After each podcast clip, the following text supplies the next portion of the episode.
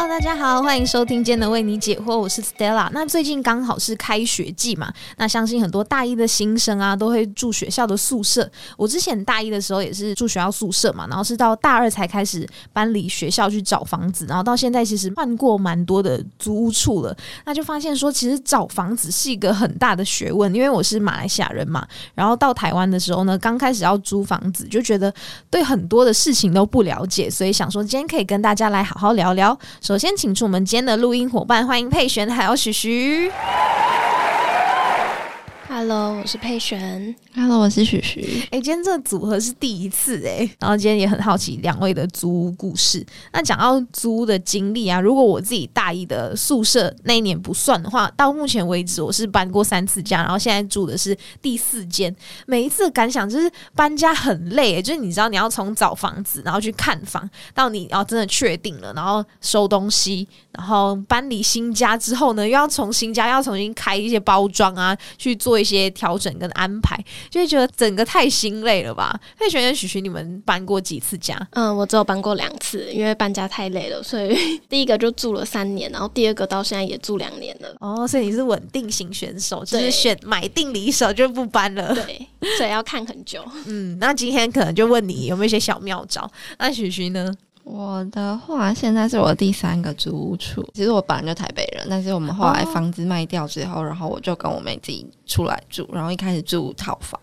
然后后来现在是跟朋友住整层的这样子。好了解，那我们今天一样是照惯例进入我们心理测验的部分，因为今天聊租屋嘛，所以测验的是你适合群居还是独居。问题是这样子的：如果你今天可以选择，你会想变成下列的哪一个海洋生物呢？A 是美丽的珊瑚，B 成群结队的鱼群，C 两条鲜艳的热带鱼，然后 D 呢是海蛇。我的话应该会选 B，因为我比较喜欢有同伴的感觉，所以我会想要是成群结队的鱼群。哦，自由。自在的感觉，对。我想要是鲜艳的热带鱼，热带鱼 为什么比比较被看得到，比较被看得到就很漂亮的感觉，一眼就望到了是吗？对呀，我自己可能会选珊瑚诶，因为我觉得我我有时候很怕就在海洋会不会被吃掉，就想象那种 Finding Nemo 的感觉，然后就觉得哎，珊瑚好了。那我们来听一下解答。如果你跟我一样选择的是珊瑚呢，你其实内心渴望别人的关心跟照顾，外表看起来比较成熟，但你心智还小，就是更适合群。居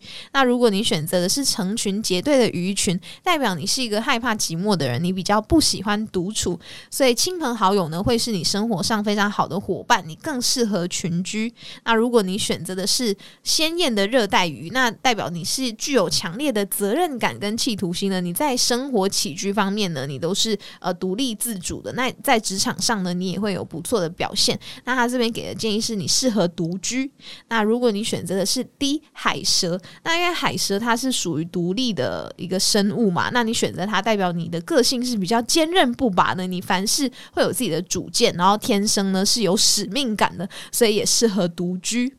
两位觉得这个测验有有比较符合自己的居住的状态吗？还算准啦，因为我真的不喜欢独处，但是我喜欢有自己的空间。我也觉得算准的，因为我居住上面来讲还蛮多条条框框的，会希望人家可以遵守。所以我觉得我好像比较适合独居，你就自己就是自己遵守，就是自己有自己的一套就对了，对。嗯，好，那也提供给大家参考。如果你现在就是，比如说，不管你是刚毕业，还是你想要找新的租屋处，就可以诶参考看看有没有符合自己的个性。你是适合群居还是适合独居？那今天要聊租屋嘛，然后刚才前面有讲到，因为我是马来西亚人，然后我刚开始就是大二开始要自己去跟朋友去找房子的时候，那时候就想说有分雅房跟套房嘛，然后套房又分为什么分租套房跟独立套房？诶，那那时候我就想说，到底是什么东西？不是都是一样是套房吗？然后就发现。说哎，其实像是分租套房，它是有自己的独立卫浴，但是门牌是跟其他人共用的嘛，就是比如说你。一开家门，但是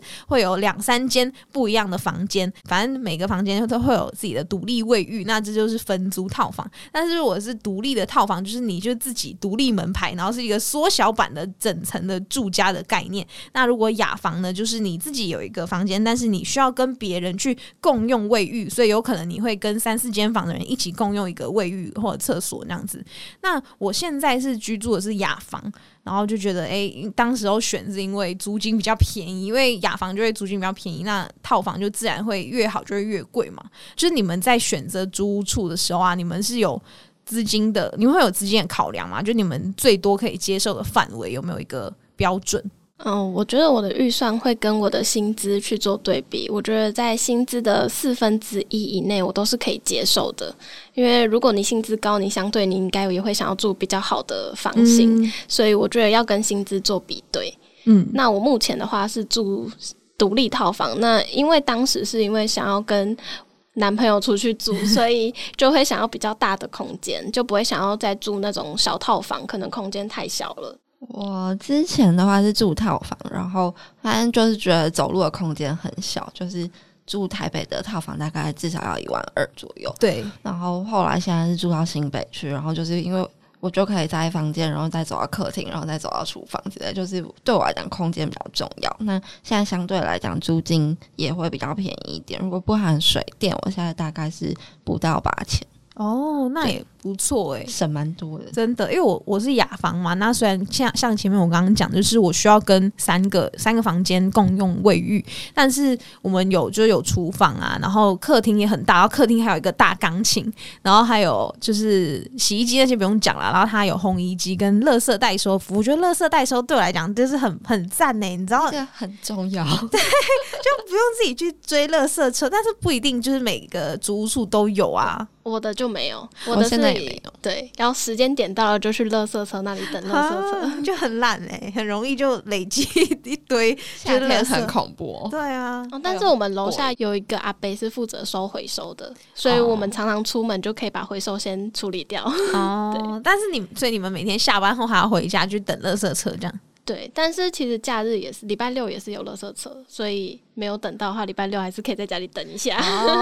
哇，就是你知道，而且我觉得我现在有那个乐色代收的这个租处的服务之后，我就会觉得回不去。就是你知道，下次在找租处的时候，就会一直觉得想要在意这一点，就是很懒了，就觉得哎，其实这很方便。我大半夜觉得哎，乐色有点多，我就走出去几步，然后丢，然后又回来，然后半夜都没有人，只有我一个，整条街最亮的仔的那种概念，所以就觉得哎，很加分这一点。那现在因为找房子。真的很不容易嘛，然后看到房型，像刚刚讲有雅房、分租套房跟独立套房，那尤其台北真的是非常的贵。像我这几天在看呃租屋网的房间的时候，发现雅房就是稍微不错，就是好看一点，觉得诶可以住得下去的，都要七千起跳，然后到一万二甚至更高都有。然后像分租套房啊，从九千到一万五，然后独立套房甚至一万五到两万五都有，诶，这个价格。然后就觉得对我来说太多了。大二、大三、大四跟我的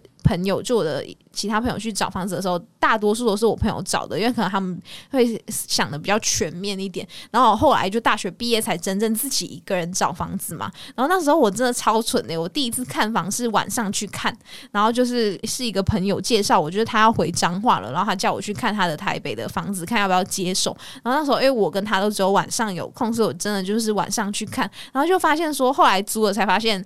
那边的采光就超不好，就是它虽然有一个窗户，但是阳光照不进的那种，然后白天跟晚上都是一样黑，然后就觉得天啊，超后悔的，然后就觉得这是可能看房的时候容易忽略的点呐。那你们两个有没有什么觉得，诶，在租房子上面啊，你们会先比如说先记下笔记来要注意的点，或者是你们觉得特别重要的是什么，就是可以提醒大家。现在的话。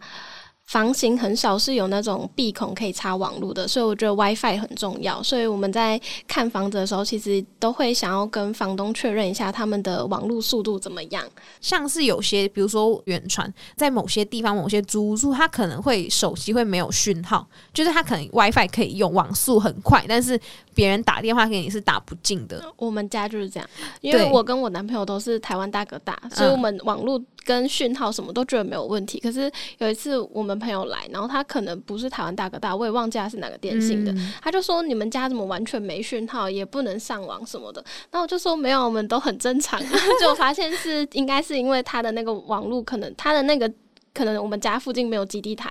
所以他的完全是没讯号，或者甚至一格两格的，这样都没办法打电话。如果是就是不是用 WiFi 打话，就是用电话电信本本身去打。所以我觉得 WiFi 其实就是真的很重要。就即便我现在没有讯号，但是我至少还可以播 Line 什么的，对，就只能用 Line 这件事情了。因为现在其实大家也都用 Line。但你你刚刚说问房东，就是你们网速怎么样？那房东一定说好啊。房东会给你一个数据啊，可能什么三百五百上传多少、下载多少的那个，或者是我们有时候也会用，就是。可其实 A 有 A P P 可以去下载，然后你可以直接测，就是直接在房间里面连它的 WiFi，然后测它的网速怎么样。哦，就在 Google 那边搜寻那个 Test Speed，点进去就是可以现在现场测这样子。你就可以请请房东给你那个 WiFi 密码，然后你就先登进去测一下它的网速怎么样。哦，哇，这个方法不错，哎，我之前都没有试过，哎我觉得这这不错。不然就是你可以打开一下 YouTube 看一下影片跑了的的速度怎么样，一直在转就就。不行就摇头。对，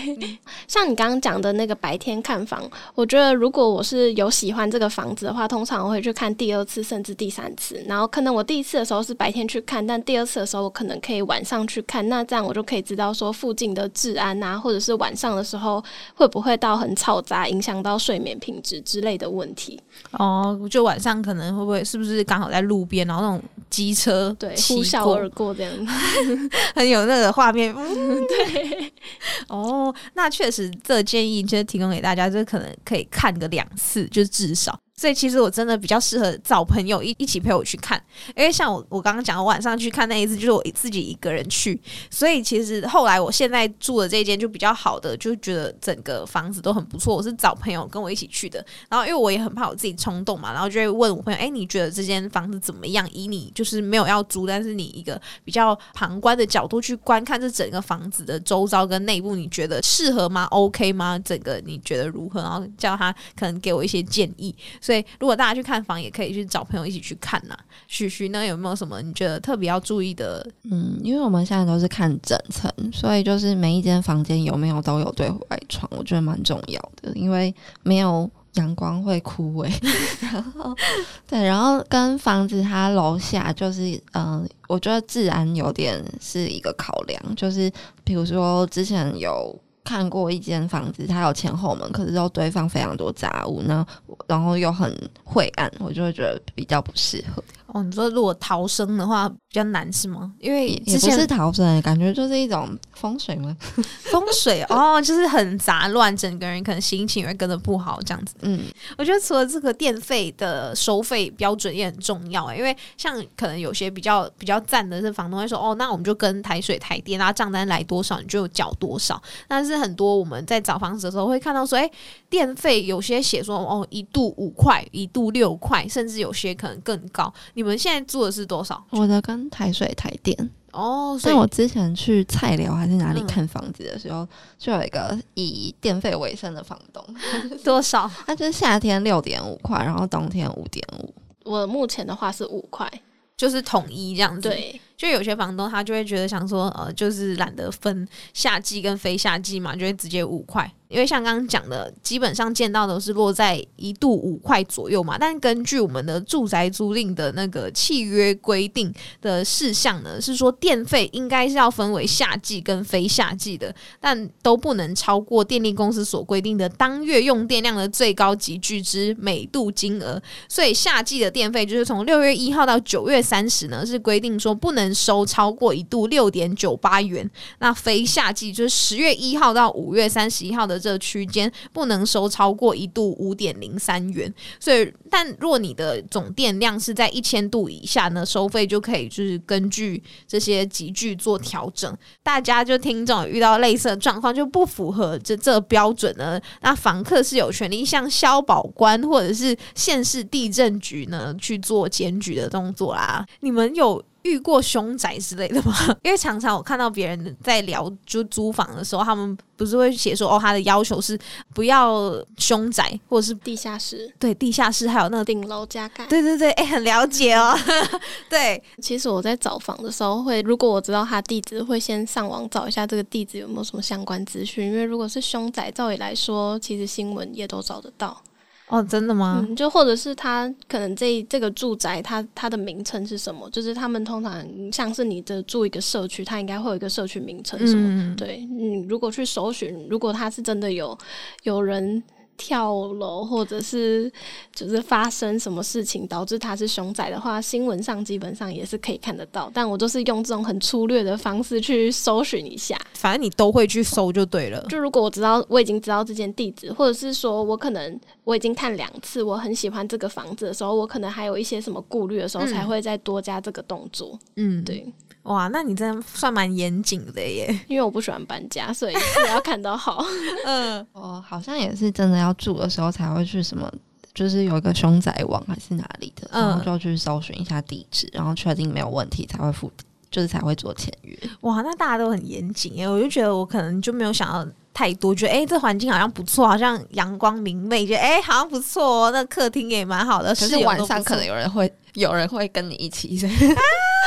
好可怕，瞬间变很惊悚，然后所以真的要查一下就对了。对，那大家如果真的是担心的话呢，也可以到网络去搜寻一个叫做台湾凶宅网，然后里面就是会有一些呃各家的。房屋中介业者的资料库，或者是你去区域的 FB，比如说你在台北，然后台北什么租屋的社团去做查询啊。当然，你也可以在看房的时候去跟你的房东做确认，因为根据法律是规定，房东呢在出租的时候是一定要告知租客，就是如果比如说有发生过像是自杀、啊、或者是非自然死亡的一些，比如说呃被杀、自杀或者是一氧化碳中毒等等的这种呃死亡因素呢，都是要先告知房客，然后如果房客 OK 才会才可以。去租借给房客的，大家有遇过什么租屋处的一些有趣的经验分享吗？就是一些比较古怪啊、奇葩或者是离奇的事件。像我突然就想到一个，就是我大一住宿舍的时候啊，我的隔壁房的朋友，反正有一件事情就是轰动了整个整间宿舍，然后就蛮大件事，然后大家就一直在茶余饭后一直在聊这件事。呃，故事是这样，就有一天，因为我们一间房是四个人，然后有一天有一个四间房，他们就很早就睡，可能十二点就睡觉了，然后。然后到半夜的时候呢，其他三个人都听到，就是有那种很凄惨的哭声，然后就是都没有人开灯哦，就是在黑暗之中就有那种。嗯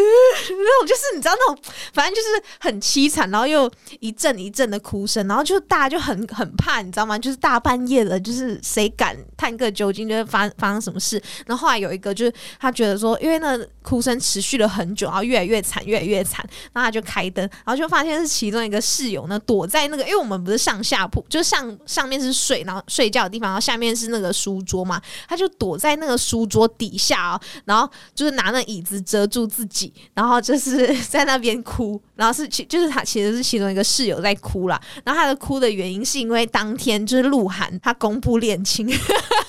他公布跟关晓彤的恋恋情，然后不是轰动大家，然后就一直发新闻嘛。然后他就是身为那个鹿晗多年的粉丝，他就没办法接受这件事情，因为他是真爱粉之类的。那他就觉得整个大心碎，然后就哭得很惨，就是觉得呃有一种失恋了的感觉。他的室友反正就是。一直就是吓到，然后就觉得说你怎么在就是哭的那么惨？只是因为他早上表面上都是没事，大家就会关心他，因为大家都知道他喜欢鹿晗，就问他：“哎，你怎么了？你还好吗？”他就一直装坚强，就没事啊，就是公布恋爱而已，没事啊。结果晚上他就躲在下面大哭，然后还吓到众人。然后后来他的室友就把这件事情就跟其他的房间分享，然后后来整栋宿舍都女宿都知道这件事情，就觉得好像还蛮还蛮轰动的，就觉得很搞笑。我以为是阿飘的故事。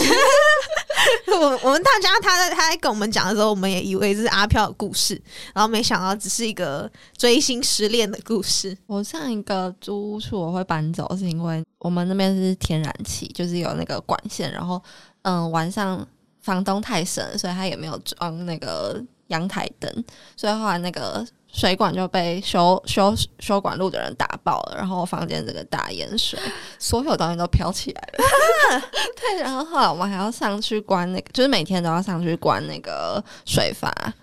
对，然后然后我后来就傻用，东西全部洗光光，然后然后。他又不先修好，他一直想要跟那个人求偿，所以最后就是来来回回，真的是拖了一个礼拜。我就是每天上去关水阀，然后早上起床再开水阀，好累哦。然后真的是太累了，所以我后来就就提前搬走了。这样，那反正就是是 OK 的，是吗？就没有特别就是要节约很多费用，因为是他的问题，他们的，因为他后来是跟我说，就是他没有不修啊，他有热，他就是他有在处理，所以后来我们还是。各退一步，就是我被扣一个月押金。对，但我其实住了十一个月。哦啊，哇，对，对啊，那你有有没有没有跟他争取吗？他是争取我们继续住下来，还会好好把东西都修好。但是问题是，我觉得，我觉得算了吧。不想再每天上去开，然后每天晚上又关这样。刚许徐分享那个他去淹水的水灾故事，然后让我想到我上一个租屋的地方，就是我原本是住套房，小套房，就是分租套房。然后那时候是觉得房房租很便宜嘛，就那时候是七千块，然后就。一开始就觉得没有什么问题，然后都好像蛮不错的。那但是他楼下其实是那个机车行。但平常其实因为我不在家，我都在上班，所以他晚上也就关关门没有营业，所以也不会太吵。然后有一天呢，我就在呃牙医诊所上班，又是牙医诊所，就是在诊所上班。然后原本我都是上早班，然后有一天突然那个排班姐姐就说：“哎，我们今天晚上缺人，你们能不能帮我们上晚班？”我就说好。然后结果我晚班下班就十点半，我就走路回家，回到家我真的是傻住，我站在我楼我的家底下。然后那时候晚上十点半没有什么人，就几个路人经过，然后我在看到我的租。屋处啊，在冒烟呢，就是很浓的那种白烟哦，就是整个烟都飞到天际，然后有那种黄黄的那种像类似那种火光的东西。然后因为我第一次，我从来人生没有遇过这种状况，我就不知道。然后我那时候也慌了，然后我就。一下子也忘记哦，台湾的那个救护车或者是那个什么车，那种消防队是什么幺幺九还是什么，我不知道，我就整个傻住。然后，然后后来还好有一个呃骑那个自行车的人经过，那他就马上就是打给那个消防局。然后重点是很曲折，就是消防局来了，然后很多辆哦，然后都呃打不开那个楼下，因为他后来发现说不是从那个门就可以进去，是那个楼下机车行着火，然后就是要。那机场是那个铁门嘛，不是那种铁的那种拉上拉下的嘛，然后就没办法，就要打给他的主人嘛，然后他主人好像不在台北，就是就没办法开那个钥匙去开那个门，然后后来他们是用那个电锯吧，然后去锯开那个铁门，然后冲进去，然后才把那个火给灭了。然后后来是发现，因为机车行或者是那种汽车行，不是很多那种废弃的轮胎吗？然后放在那边，他反正他就自己就着了。然后就烧起来，但还好是就不是那种大火的，是那种在里面小火，然后浓烟很大。对，然后后来我的房房间反正就没办法住了，晚上弄到可能半夜一点吧，然后整间我开门就房东打给房东，房东来，然后进去的时候，我踩的每个地上都有那个就脚印，就烟烟的那种印记，然后整个是那种乌漆抹黑，然后有很浓的烟味，根本就虽然东西都。完好无损，就是没有烧，没有被烧，但是就是很浓的烟味，然后根本没办法住。然后我那一天就超惨的，还好就是我当时在就是在下面的时候认识了一个很热心的姐姐，然后刚好她房间有空，她家里有空房，那她就帮我询问她的房东能不能借住一晚，然后我才住下来。后来我原本是想说，哦，可能这个礼拜就房东处理好，我们就可以回去住了。结果就。没有，就是后来房东请那个水电行的人来看，然后那个水电行的人就说好像有那个安全隐患，就是可随时会有危险，然后就不能住。然后房东就逼我马上搬走，诶，而且那时候是呃，我记得是今年一月底的事情，然后其实过没几天就要二月，然后就要过年了。我过年我去哪里找房子啊？他就硬逼我要搬走，然后他还说，就是如果我没我来不及搬走，要给我收二月的房租。那我超傻眼了，我就说我二月都还没到，然后我又。没住，然后他说：“可是你东西在这边。”我就想说，现在大过年谁帮我搬家？然后我要回来就收东西干嘛的，也需要时间吧。然后后来我就说，这个火灾也不是我造成的，是楼下那个机车行。那后来才没有收我那个二月的房租，然后就还是硬逼我一直要赶快搬走。我超傻眼的，然后我才就紧急之下才刚好就找到。呃，现在的这这间，然后这间刚好是刚装修完，然后很漂亮，然后又反正房东又不错，然后就急急忙慌的搬过来，这样我觉得超傻，有人生第一次遇到这样的状况，就是冒浓烟，根本不知道要怎么办。但是我觉得我算幸运，是因为我原本那天是早班，如果我早班的话，我可能就困在房间里出不来了。然后刚好那天我是晚班，就是逃过一劫。但是呃，我同住一层的隔壁屋友，就我从来不认识他，但是他那天就是因为他出不来，然后太浓了那个烟，然后他就在房间晕倒，然后他就被送去那个医院，然后后来整个过年他都在医院插管。就是要清肺，然后后来好像还蛮严重的，常常觉得我人生好像有很多很就是很奇葩的经历，就是那种意想不到，但是常常都逃过一劫，真是很感恩，感谢老天爷，真的真的，对，也是。我们我们要像佩璇一样认真的去找房子，前面的工作要做好，不然就会火里来水里去。对。所以楼下是机车房，先不要。对，因为那时候我真没有注意到，可能晚上就晚上去看房啊，也那时候已经关门了，也不知道下面是什么，只是觉得哦，可能就是那种有有商店、有住家的类型的地方。嗯，但我真的不会住一楼是有什么的，像有早餐店我也不喜欢。就是虽然很方便，可是有可能它也会带来一些昆虫，什么老鼠，有的没的。哦，但我我家一楼附近有锁匠，所以忘记锁匠对忘记带钥匙可以刷脸。可是我家现在是密码锁，所以完全不用带钥匙，就高级密码点一点就好了。就是一楼、二楼都是密码锁。感觉很高级，呃，它是很简易的那种，不是像现在还有一些可以指纹辨识，对对对现在它就只是一个单简单密码锁。可是我觉得很方便，就是我们完全不用带钥匙，嗯，也不用怕钥匙没带，哦对，好高科技哦！真的。但住一楼就不用爬楼梯，但就会很多昆虫，就是像蜈蚣什么的。其实我住三楼也有哎、哈，就是那因为我我你怎么处理？后面是我们阳台外面是一个社区，所以嗯其实都会有马路跟蜈蚣，然后就直接走进我房间里来，因为我房间就是对着阳台，所以有一次我是看到它在天花板里面爬，然后啊那我现在要怎么办？我就是会拿纸，然后把它引到纸上面，然后再野放他。所以哇，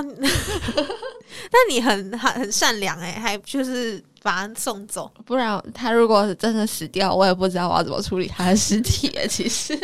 啊，好可怕哦！对啊，这个我就觉得很困扰，就不知道要怎么杜绝房子里完全不会有蜈蚣这件事情。我觉得蟑螂我都还好，就是我可以去拿那个喷，远远喷它，反正喷到就会死了嘛。但是蜈蚣，我就会觉得它跑很快，然后要那么多脚，然后整个很吓人，然后又怕它跑上床就咬到我，我就会进医院。对啊，那不是有毒吗？所以我就我跟我室友每天都很惊恐。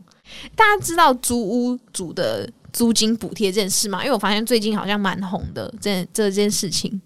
我也有申请过租屋补助，然后因为今年它的就是政府有扩大租金的补助，所以今年的话我就线上申请，然后它申请的方式也很简单，就只要登录它的网站，然后填写一些个人的基本资料，然后他也会去帮你审核，说你是不是符合条件的人，像是你是不是中华民国的国籍呀、你是不是呃申请人是不是配呃就是申请人或者是配偶，或者是你的未成年子女有没有拥有什么住宅，就是有自己的房子，他也会去审核一些条件之后呢，再上传你的租赁契约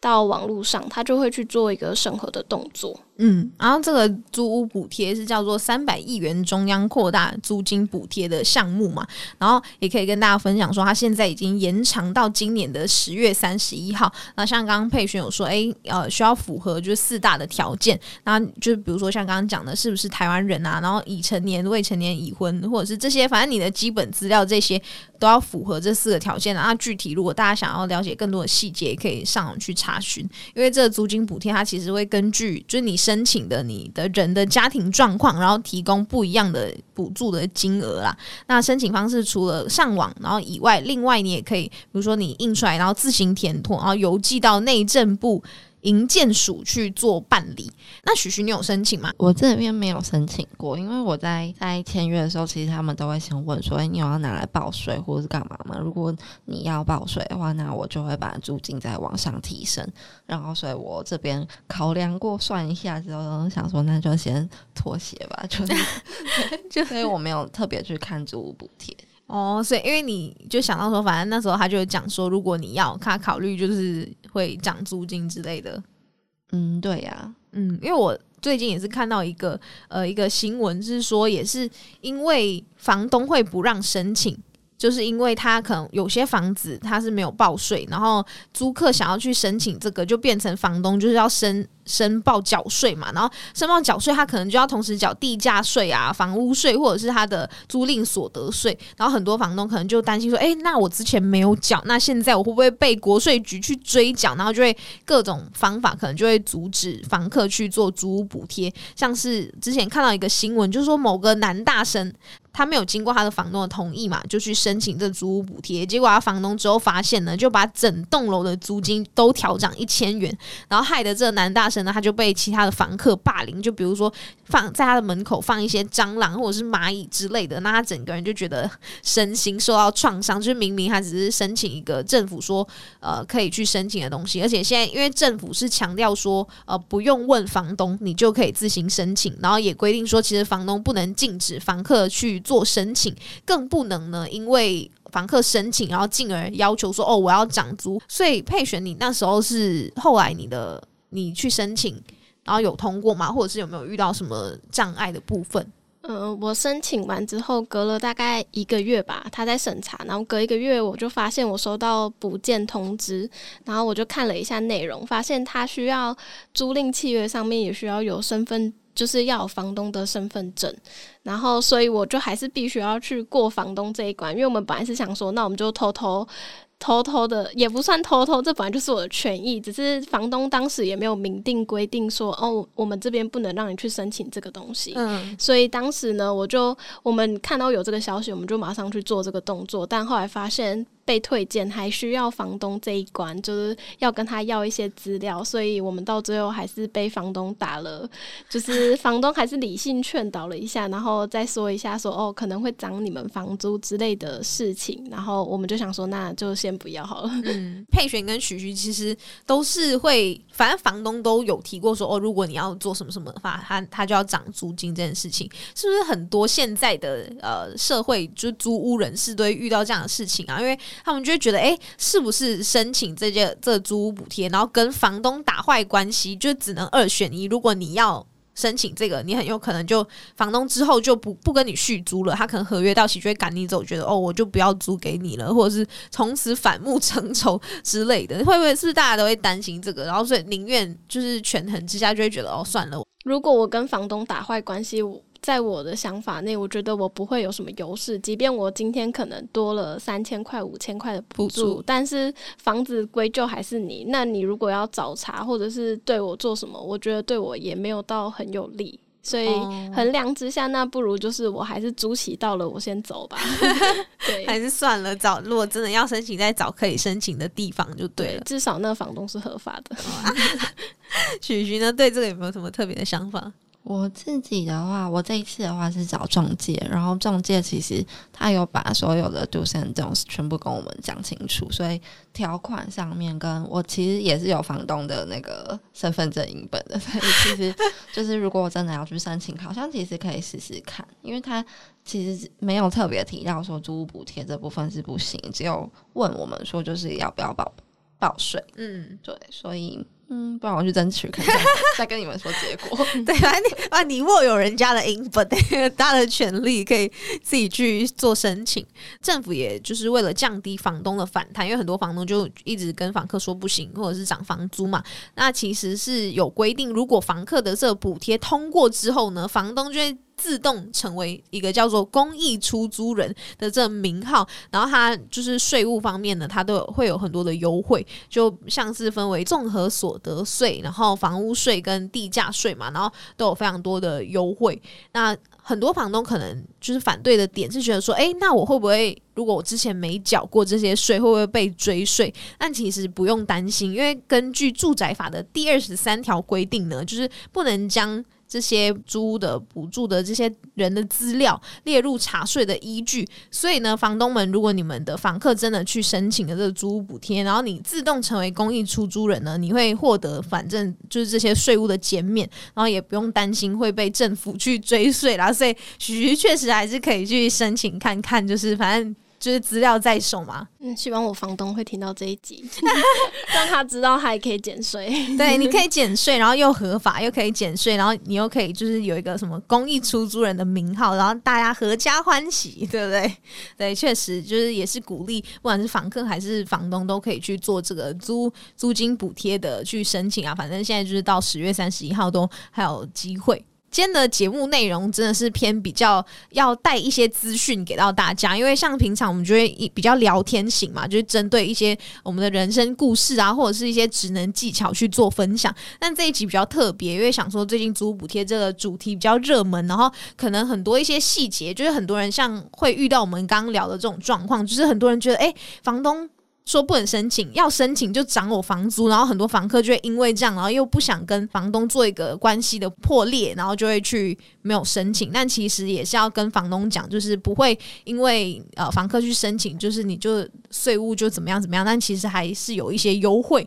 那也希望听众听了这一集呢，也可以了解到，就我们刚刚所讲的，可能租屋前可以注意的事项，然后了解到更多租屋补贴的细节，然后最后也可以跟房东跟房客都可以有。一个妥善的沟通，皆大欢喜啦。好的，那今天节目就到这边喽。然后大家也一定要记得订阅我们的 Apple Podcast 跟 Spotify，然后在上面就是跟我们分享你有没有遇过什么印象深刻的租的经验，或者是你觉得一定要注意的事项呢？请大家多多支持月城南广告录音室，租借方式可以到我们月城南官网进行预约。悦城南广告不只提供录音室租借服务，另外还有广告代理、业务代理以及 podcast 节目制作代理的服务哦。没错，详细资讯呢，请搜寻月城南广告的 IG，或者是到官网查询哦。我们下次见，大家拜拜，拜拜。本期节目在悦城南广告录音室所录制，录音室由正成集团与菲米诺吸音版协力完成。正成集团是台湾影音器材代理领导商，从录影设备到收音器材，正成应有尽有。更多器材资讯，欢迎到正成购物网悦城南专区进行选购。